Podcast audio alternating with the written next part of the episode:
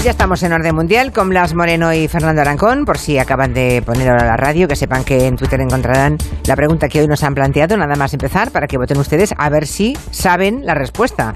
A la siguiente pregunta: ¿Qué país europeo destina más porcentaje de su PIB a pensiones? Con tres opciones: Francia, España y Grecia. Lo estoy pensando y sigo sin mm, pronunciarme, porque es porcentaje de PIB, ¿eh? que Claro, nadie claro. piense en números totales, ¿no? sino respecto a, ca- a ca- cada uno a su porcentaje. No sé, no sé. Bueno, ahí lo dejamos. Ustedes vayan votando. De momento, por lo que veo, gana, gana, gana Francia, creo. Gana Francia, con un 49% de los votos, seguida de España y en último lugar Grecia. Es lo que piensan los oyentes que han votado hasta este momento. Luego lo descubrimos. Si os parece, empezamos por Boris Johnson, que tenemos preguntas de oyentes. ¿Queréis esc- escucharla? Venga. Venga, es esta. Quería preguntar a los chicos del orden mundial si podían explicar qué está pasando con Johnson en Reino Unido y si va a seguir como primer ministro. No sé si puede que la pregunta fuera antes de la moción de censura. En todo caso, que la haya superado no quiere decir que pueda seguir mucho tiempo más. Al menos hay precedentes de otros que siguieron y que al poco tiempo tuvieron que dimitir o se vieron obligados a dimitir, ¿no? ¿Qué le podéis decir de la figura de Boris Johnson después de esa moción? Pues que, vamos, su figura ha quedado bastante tocada desde, después de este famoso Bote Johnson, que le va a pasar bastante resaca. Bote Johnson, qué bonito. Eh, es cierto que ha conseguido como evitar su destitución inmediata, cosa que tampoco era difícil, porque al final echar al primer ministro de, primeras por parte de los conservadores es complicado, ¿no?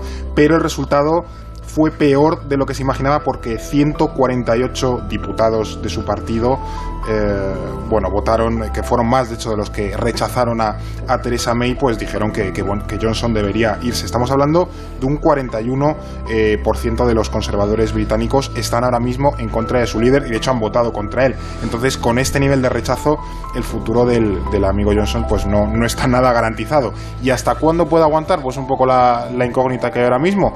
Pues yo veo complicado que pase el verano, aunque nunca se sabe, porque hay una fecha importante que es este mes, el 23 de junio, que es el día en el que se, hay unas elecciones parciales en los distritos de Wakefield y Tiverton. Mm. Y bueno, son como unas pequeñas elecciones, pero bueno, también simbólicas, ¿no? Para ver el pulso ahora mismo en el que está el Partido Conservador. Sobre todo porque tienen que repetirlas, ¿no?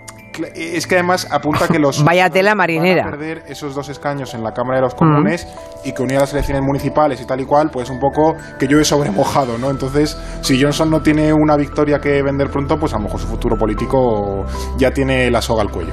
Y que además, como tú decías, Julia, en buena medida su capital político depende de que sea capaz de ganar elecciones. Si no consigue ganarlas ahora, pues probablemente le echen, como pasó también con Margaret Thatcher Sí. o también con Theresa May eh, después, ¿no? Es verdad que se ha comentado que técnicamente no le pueden hacer otra moción de censura como esta hasta dentro de un año, porque las reglas no- lo impiden, Sí. pero tampoco hace falta hacer eso. Basta con que dimita todo el gobierno en bloque, empiezan a dimitir ministros, como pasó con Theresa May, y antes o después se tiene que, se tiene que ir porque es que no puede gobernar. Empiezan a votar todo en contra, no le dejan gobernar y se tendría que ir seguramente antes de un año. Yo tampoco creo que vaya a durar mucho más, sinceramente. Más de un año no creo. Hombre, es que luego tiene que prepararse el líder que sea de los Tories para enfrentarse a las próximas elecciones, claro. Claro. Si no se lo pone muy fácil a los Tienen que laboristas. hacer primarias, que es un Mm. un poco complejo. No hay ningún candidato que apunte demasiado bien, porque tenían a uno que era bastante bueno, el, el canciller de, de- de Economía, digamos, de Finanzas, que le acaban de sacar un pufo de corrupción hace 15 días, en el peor momento también. O sea, que no tienen a nadie muy carismático y a todo esto las encuestas les dan cada vez peores resultados. Mm. Así que lo tienen complicado. De todos modos, también os digo una cosa, ¿eh? Me extraña que alguien que consiguió que arrasó en las últimas elecciones, porque ganó por mayoría absoluta y dio la victoria a- al equipo, al Partido Conservador, sabiendo todos como saben, y los británicos también, porque se publicó a los pocos días del Brexit, que había basado su discurso en mentira tras mentira tras mentira, me parece curioso que ahora por cuatro fiestas o veinte fiestas les parezca que este señor ya no les vale. Es que la- Les valían todas las mentiras para consumar el Brexit y ahora resulta que cuatro fiestas les parecen fatal. Bueno, pues la política británica es retorcida para Ya, eso, ¿eh? ya. injusta por así Hmm. decirlo, porque ninguno de los tres primeros ministros conservadores que han vivido el Brexit, por así decirlo, han llegado a finalizar ningún mandato con éxito. Al final se acabaron yendo, les acabaron medio echando, Sí. entonces ha quedado ahí un poco de maldición. el otro día leí una crónica que decía que la- el sistema británico, eh, sobre todo el de los Tories, es una monarquía absoluta y decían, monarquía absoluta solamente moderada por la capacidad de regicidio de sus miembros. O sea, mientras reinan, monarquía absoluta, pero cuando de vez en cuando cortan la cabeza. La ¿no? longevidad de la reina la intercambian por la. Bueno, por el. Por el regicidio del Sí, cabeza, sí, del cabeza de los Tories. Bueno, vamos al tema central de la semana, que es la decisión de Argelia de romper ese tratado de amistad y de congelar el comercio exterior con España, ¿no? El anuncio llegó ayer, después de que Pedro Sánchez parecía que estuvieron esperando, ¿eh?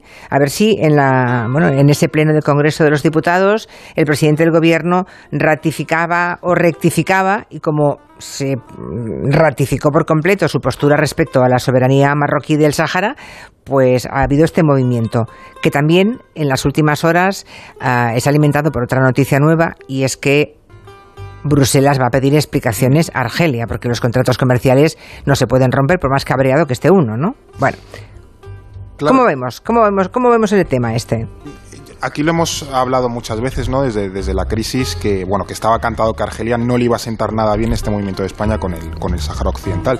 Y, y yo reconozco que, eh, y lo hemos contado aquí, que era de los que creía que España tenía, bueno, algo pactado, hablado con Argelia antes de dar este giro diplomático, pero bueno, vistas las reacciones ahora mismo de, Argelia, eh, yo creo que todo apunta a que esto realmente no, no llegó a suceder porque ahora mismo no- yo no entiendo la situación, no, no sé qué está pasando porque no consigo entender, no, no consigo eh, hilar la decisión del gobierno español ni en el fondo ni en la forma, porque la defensa de un referéndum de autodeterminación del Sáhara Occidental ha sido uno de los grandes consensos de nuestra política exterior durante la democracia, aunque fuese un poco falso, quiero decir, sabíamos que no se iba a resolver gran cosa, pero nuestra posición era hay que eh, el Sáhara tiene que ir hacia una autodeterminación, en tanto que España sigue siendo potencia administradora de ese territorio. Entonces, cargarse ese consenso de forma repentina y sin consultarlo con el, el resto de partidos, al menos los que pueden gobernar, es un sinsentido para la política exterior.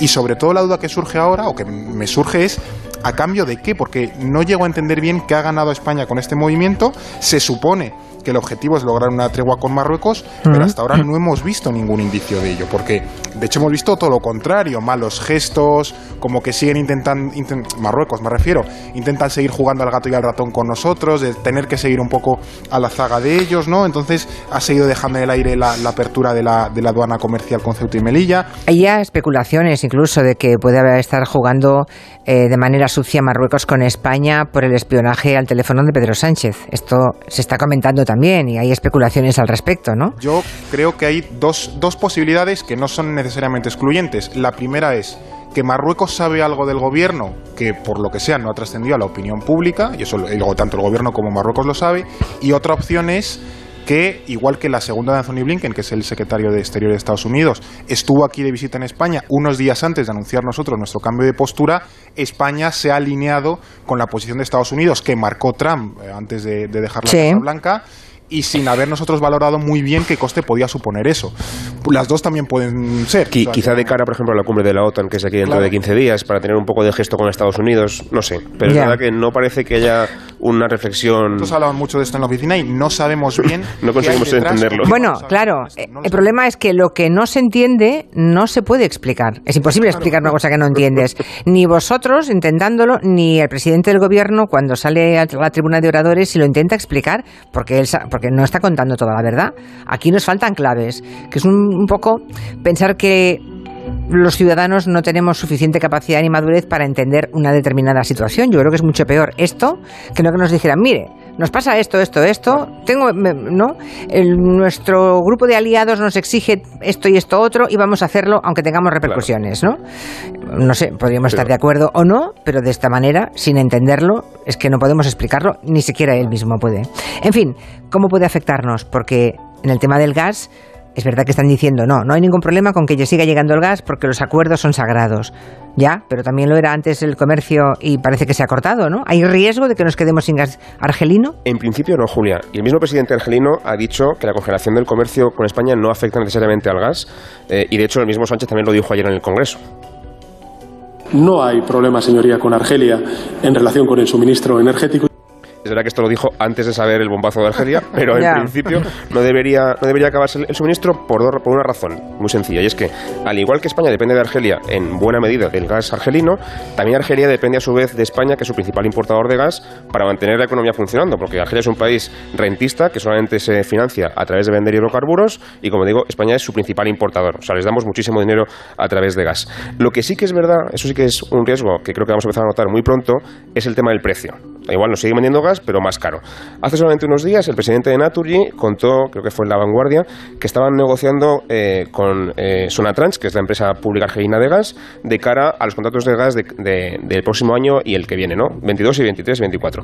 Lo más probable es que esa negociación que está ahora mismo en vigor, pues se seguramente se ve afectada por esta decisión política y los precios suban, ¿no? Estamos negociando ahora precios. hemos hecho esto mientras en el peor momento de todos. ya, pues, ya, no hay nadie tan tonto. Entonces, no es verdad, no hay nadie tan tonto. Algo tiene que haber que no sabemos. Perdonen que lo exprese de esta manera, parece que estemos en la barra de un bar hablando, ¿eh? Y no en un espacio de, crónica internacional, pero cuando te fuerzan a cuando ves que no tiene ninguna explicación, la explicación oficial, pues te fuerzan a pensar alternativas y dices, es que no puede ser porque negociando el precio del gas en este momento de la guerra de Ucrania, con tema energético de fondo como paisaje de fondo que aprieta las tuercas de todos los países, con la inflación. Ahora, precisamente, jugarse el tipo en esto, pues es que pasa algo que no nos cuenta nadie. Y además, Julia, es que también hay una consecuencia a nivel geopolítico, que es que en el Mediterráneo empieza a haber muchos movimientos de intereses, eh, con el tema de Marruecos, por supuesto, pero también, por ejemplo, Italia, que le compraba mucho gas a Rusia, con el tema de la guerra en Ucrania, pues ha dejado de hacerlo y ahora ha buscado otro socio que es Argelia. Claro. Entonces, de repente, Italia y Argelia se llevan muy bien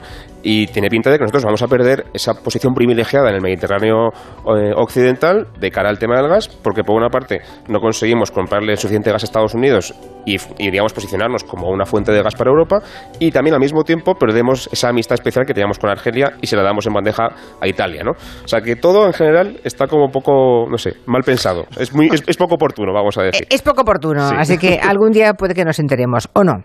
En España casi nunca nos enteramos de nada. Ah, una pausa y a la vuelta les hablamos de Angela Merkel, que ha reaparecido y ha roto su silencio. De 3 a 7, Gelo. Con Julia Otero.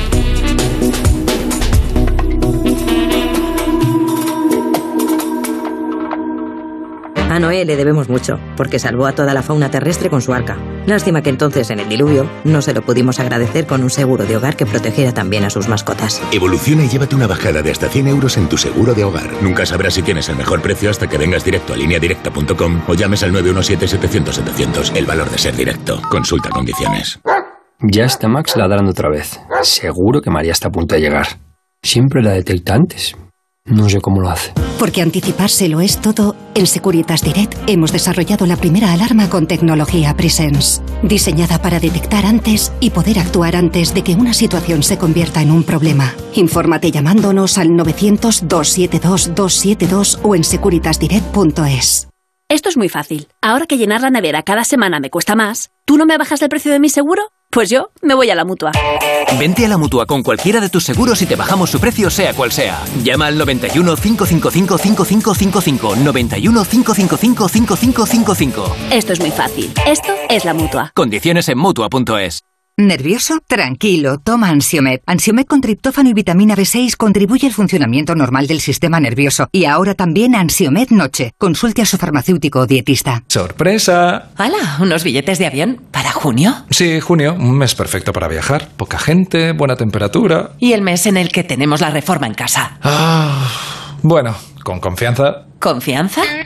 Descubre Confianza Incluida, la experiencia de viaje que solo Iberia y Viajes El Corte Inglés podían ofrecerte, con las máximas garantías y los mejores servicios para que tu tranquilidad viaje siempre contigo. Reserva ahora tu vuelo sin gastos de cancelación y muchas más ventajas. Consulta condiciones.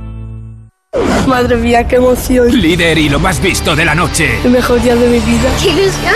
Es súper emocionante. Estoy muy feliz, muy feliz. La Voz Kids. Mañana a las 10 de la noche en Antena 3. La tele abierta. Ya disponible en Atlas Player Premium. Perdone, tengo un pedido para Josephine Ojewski. Es ella. Vete. Largo, Sushi. Aquí sobras. Él es un repartidor que canta rap. Ella, la profesora que le descubrirá un mundo nuevo. Olvídate de que ese energúmeno entre en el taller. Mi labor es encontrar a los mejores. Tú tienes ese algo especial. Solo necesitas creer en ti. Tenor, el 9 de junio en cines.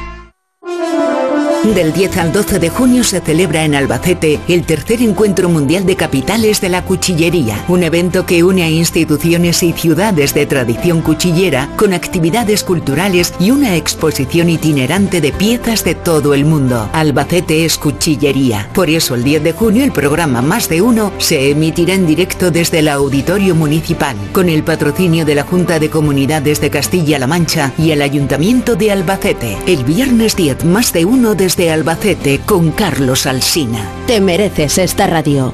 Onda Cero, tu radio.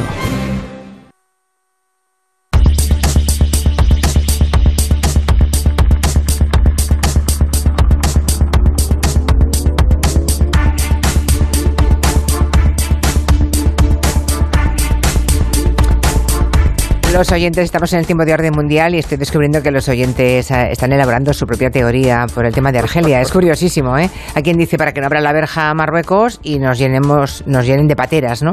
Y de inmigrantes que llegan a las costas españolas. Hay quien dice, no, es que mm, esto es por el chantaje saben demasiadas cosas del gobierno español, chantaje de Marruecos al gobierno español. Todo es muy turbio. No es para hacer la pelota a Estados Unidos, a Israel, dicen otros. Claro, eso que pasa, cuando no hay una explicación convincente, pues la gente busca alternativas y puede que todas estas sean el problema, Julia, además es que con el tema de Verosímiles, pero no ciertas. Claro, la valla de Ceuta y Melilla no hay ninguna garantía de que no lo puedan hacer el año que viene si quieren.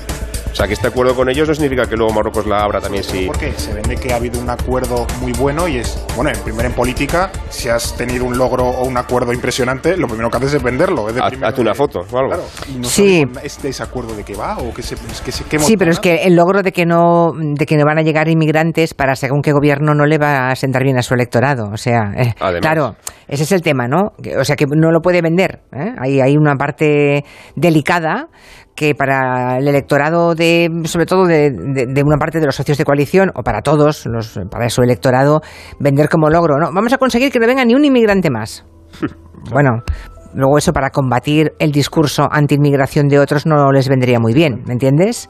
Porque ya están aquí a la vuelta a las elecciones también, en muchos sitios. Bueno, en fin, que todo es muy complicado. Y no os pregunte, estaba yo tan distraída con Boris Johnson y el bote Johnson, que no os pregunte qué habíais aprendido esta semana, que me gusta mucho que lo contéis, porque así lo compartís con los demás. Pues mira, yo he aprendido una cosa sobre los carritos de la compra. Yo, en tanto que millennial, no, no, recuerdo toda mi vida con carritos de la compra, pero evidentemente hubo un tiempo de la historia en el que no había carritos de la compra. Se inventaron además en junio del año 1937, lo pusieron en marcha en un, eh, bueno, en un supermercado de Oklahoma. Anda. Y me ha fascinado la reacción que hubo de los clientes ante los primeros carritos de la compra las eh, señoras no les gustaba el carrito de la compra, que el carrito de la compra primigenio, porque ya empujaban carritos de bebés y aquello como que le resultaba lo mismo otra vez. Entonces ellas preferían sujetar la cesta. Y los señores de la Oklahoma de 1937 no les gustaba el carrito de la compra porque aquello no era nada varonil. Y lo varonil era sujetar la cesta con su hombría y su, y su bíceps fornido. su fuerza masculina. Y luego con el tiempo caló la idea y ya utilizamos todos carritos de la compra, pero en aquel momento eh, costó. Bueno, o sea que sobrevivió a los prejuicios y ha llegado a nuestros días, no está mal. ¿Y lo que tú has aprendido, Blas? Yo he aprendido, Julia, nos han contado siempre que Putin fue espía de la KGB en Alemania en la época de la Guerra Fría, ¿no? Y nunca nos han dicho qué hacía allí, pero piensas en un espía como si fuera James Bond salvando el mundo con una pistola en el zapato, etcétera. Bueno, pues no. Putin lo que estaba era haciendo papeleo no tiene nada de glamuroso ni de, ni de interesante. Y de hecho sus jefes, sus superiores en la KGB de Dresde, de Alemania, ni siquiera se acordaban de él. O sea, no, no, tenían a esa persona como, como, alguien interesante o conocido o importante en la base de la KGB de Dresde porque no suponía ni, nada importante. Nada. Él nos ha vendido una historia de que fue un superespía, o es lo que se cuenta, o se hace ver, y en realidad fue el señor de los papeles. y ya está. Mucho menos importante de lo que, lo que parecía. Pues mira, me habéis obligado a pensar en Villarejo. y os dije que no, di una entrevista ¿Por muy el larga. De la compra o por lo otro? No, no, no, por lo otro. Es que di una entrevista larguísima en TV3, muy interesante porque contó muchísimas cosas. Seguro que nos levantó la camisa en muchas, pero en otras yo creo que tocó hueso y dijo cosas interesantísimas Villarejo. Y entonces mm, clasificó a los miembros de la inteligencia española en tres grupos y había uno que eran los papeles y otros que eran los piernas. Los piernas, decía él, eran los que se jugaban el tipo en misiones en el extranjero, mezclándose, confundiéndose ¿no? en determinados grupos o grupúsculos. Esos son los piernas por ejemplo. Y luego están los papeles, que son, pues eso, Putin. Putin haciendo- eran papeles. Poniéndose, eran papeles, que es una cosa que No no, tiene. Nada, nada. Pues mira tú el papeles en qué se ha convertido y en qué nos está convirtiendo. ¿eh? Tremendo. Bueno, vamos con Angela Merkel, que llevaba, desde que empezó la guerra, que hay quien se preguntaba, ¿y qué dirá Angela Merkel? ¿Se habrá arrepentido de su política siempre próxima a Putin, siempre complaciente con, la, con, con Rusia, con la Federación Rusa? Y de pronto aparece Angela Merkel y dice que sí, que ella está muy contenta de lo que hizo con Rusia y que, y a pesar de eso, creo que también ha dicho que en sus múltiples conversaciones con Putin cuando era cancillera, ya le dijo Putin que quería destruir Europa. Entonces no, no lo entiendo. ¿Y vosotros? ¿Lo entendéis esto? A mí me faltó un poco de autocrítica por su parte, Julia, personalmente.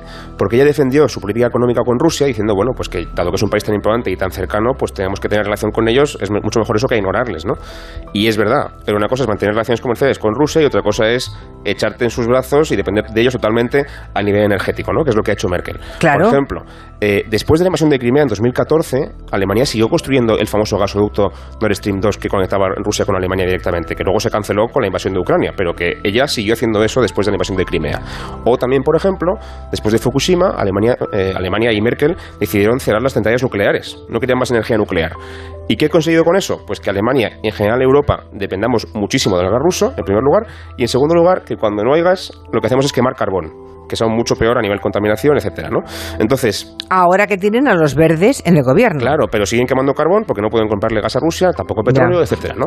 Así que yo creo que mm, a largo plazo sus políticas conciliadoras en ese sentido nos han traído unas consecuencias bastante cuestionables, por lo menos. Es curioso, ¿eh? Que una persona que, como Angela Merkel, que se fue mm, sin ningún tipo de mácula, ¿no? En su expediente como canciller tantísimos años y bueno, que, que ahora estemos revisando al frente de la Cancillería alemana lo que supuso para, para su país y para Europa. Además, por romper una, una lanza a su favor, eh, es cierto que esta política de acercamiento con Rusia no era, no era cosa suya.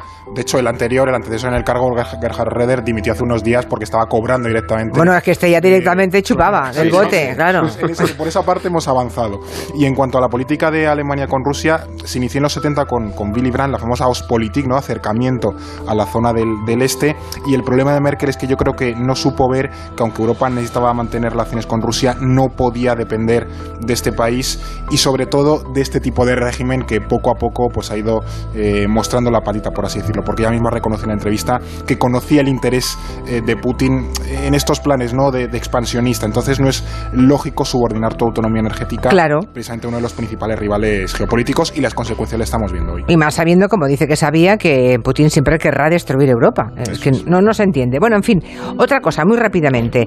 Ha habido ah, otra cumbre, la cumbre de las Américas en Los Ángeles, con polémica, porque ha habido ausencias muy sonoras. Ha habido líderes de, de- de esos países de América que no han querido ir.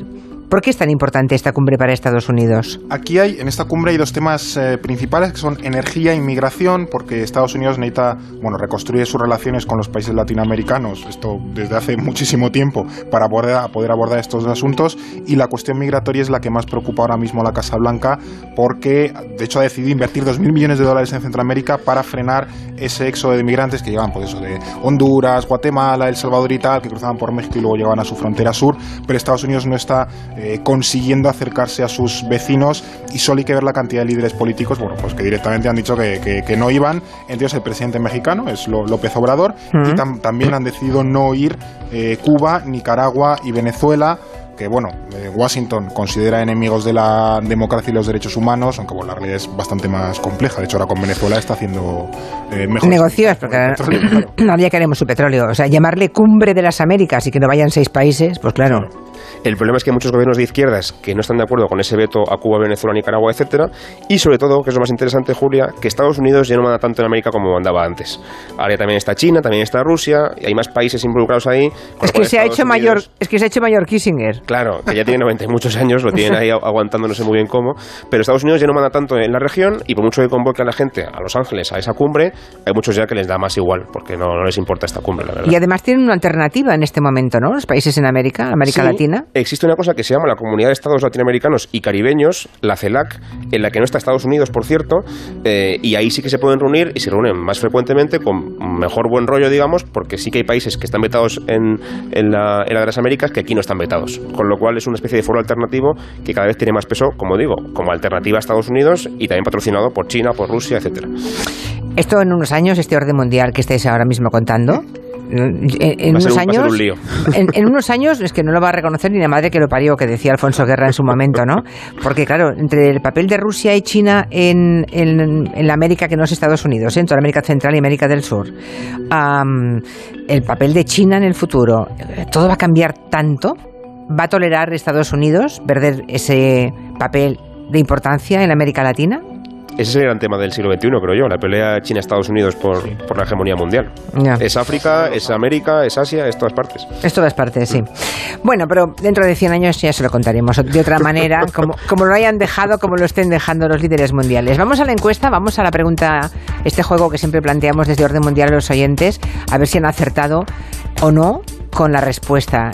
Recordemos que la pregunta era, ¿qué país destina más porcentaje de su PIB al tema de las pensiones, Francia, España o Grecia. Sigue ganando Francia, el 43,1% de los oyentes cree que Francia es el país que gasta más en pensiones, seguido de España, lo cree el 33,2% y por último Grecia, según el 23,7% de los oyentes de Gelo, es la que gasta más en pensiones. Bien, y la respuesta correcta es... Grecia. Es Grecia. Grecia. Sí. justo la última. Justo la última, Julia. Grecia destina un 13,2% de su PIB a pensiones, quizá porque su PIB es más pequeño y también es un país muy envejecido. Es verdad que Francia es el segundo país de la lista, con un 12,1%, y España estamos en el puesto 12, con un 8,4% escaso. O sea, eso que creemos cu- cuando nos dicen las pensiones en España son inviables. No digo yo que sean muy viables, ¿eh? pero... Pero no sepamos- gastamos tanto como otros países. Pero no gastamos tanto ni de lejos como otros países. Eso, eso también hay que saberlo, ¿eh? porque siempre nos dicen los datos que nos asustan y nunca aquellos que pueden relativizar el susto. Pues ahí está. 8,4 en España. 8,4. Vale. ¿Y Grecia decías que era cuánto? 13,2. 13,2. Vale, vale. Bueno, Sí, pues ya está. Dicho queda. ¿Una pregunta para orden mundial de los oyentes? No. No, no preguntan nada. Como lo sabéis todo, ya lo contáis todo. Así motu proprio, que se dice. Y el pues jueves que viene resolvemos lo que sea. Vale, que vayan dejando preguntas en el 638-442-081. ¿Está por ahí mm, la señora Marina Martínez Vicens? Servidora. Hombre, me vas a hablar de la alarma Movistar Prosegur. Hombre, claro, y de su servicio Acuda, un servicio que guarda las llaves de casa para que si salta tu alarma durante las vacaciones, un vigilante pueda ir. Y con el servicio contigo, que no solo estarás con él tranquilo en tus vacaciones, sino tranquilo siempre, porque si necesitas ayuda, no tienes más que pulsar el botón SOS de la aplicación y se pondrán en contacto contigo inmediatamente.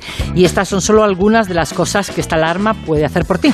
Ahora, con su super oferta, puedes tenerla por solo 9,90 euros al mes durante seis meses, contratándola hasta el 14 de junio sin cuota de alta y con instalación gratuita. Empieza a disfrutar ya de la alarma que es mucho más en tiendas Movistar llamando al 900 226 600. 900 226 600. Gracias, Marina. Enseguida estamos con las noticias, después llega el repaso de la actualidad con la persona física y el señor de Murcia. Y ahora vamos con el mensaje de Endolex de los amigos de Kern Pharma. Ex jefe